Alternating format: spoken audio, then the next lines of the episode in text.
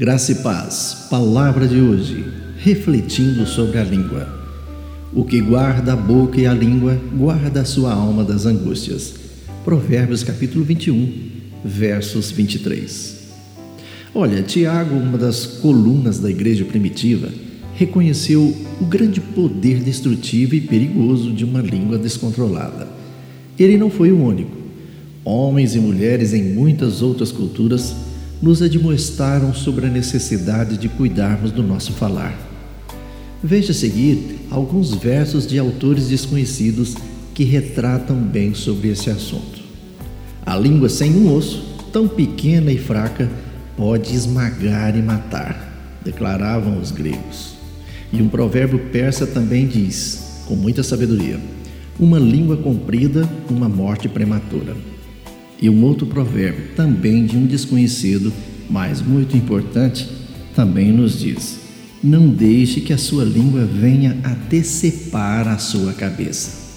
E os sábios árabes nos dizem assim: O grande abastecedor da língua é o coração. Mas também da inteligência hebraica surgiu o provérbio: Os pés até podem, mas a língua não deve escorregar. E um versículo das Escrituras coroa todos esses pensamentos.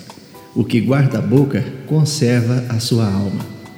É de se admirar que Tiago comparou a língua a uma simples fagulha que incendeia um grande bosque, ou um pequeno leme que dirige os navios em meio a grandes ventos.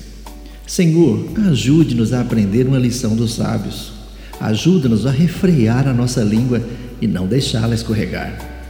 E você já pediu por sabedoria que vem do alto para o seu falar? Será que você tem conseguido controlar e frear a sua língua naqueles momentos em que a sua alma não quer se calar? Isso é muito importante. Pense sobre esse assunto. Lembre-se, sábia é a pessoa que sabe o que e quando dizer. Tenham todos um bom dia. Eu sou o pastor Saulo Hermínio, da Igreja Batista Shalom de Goiânia.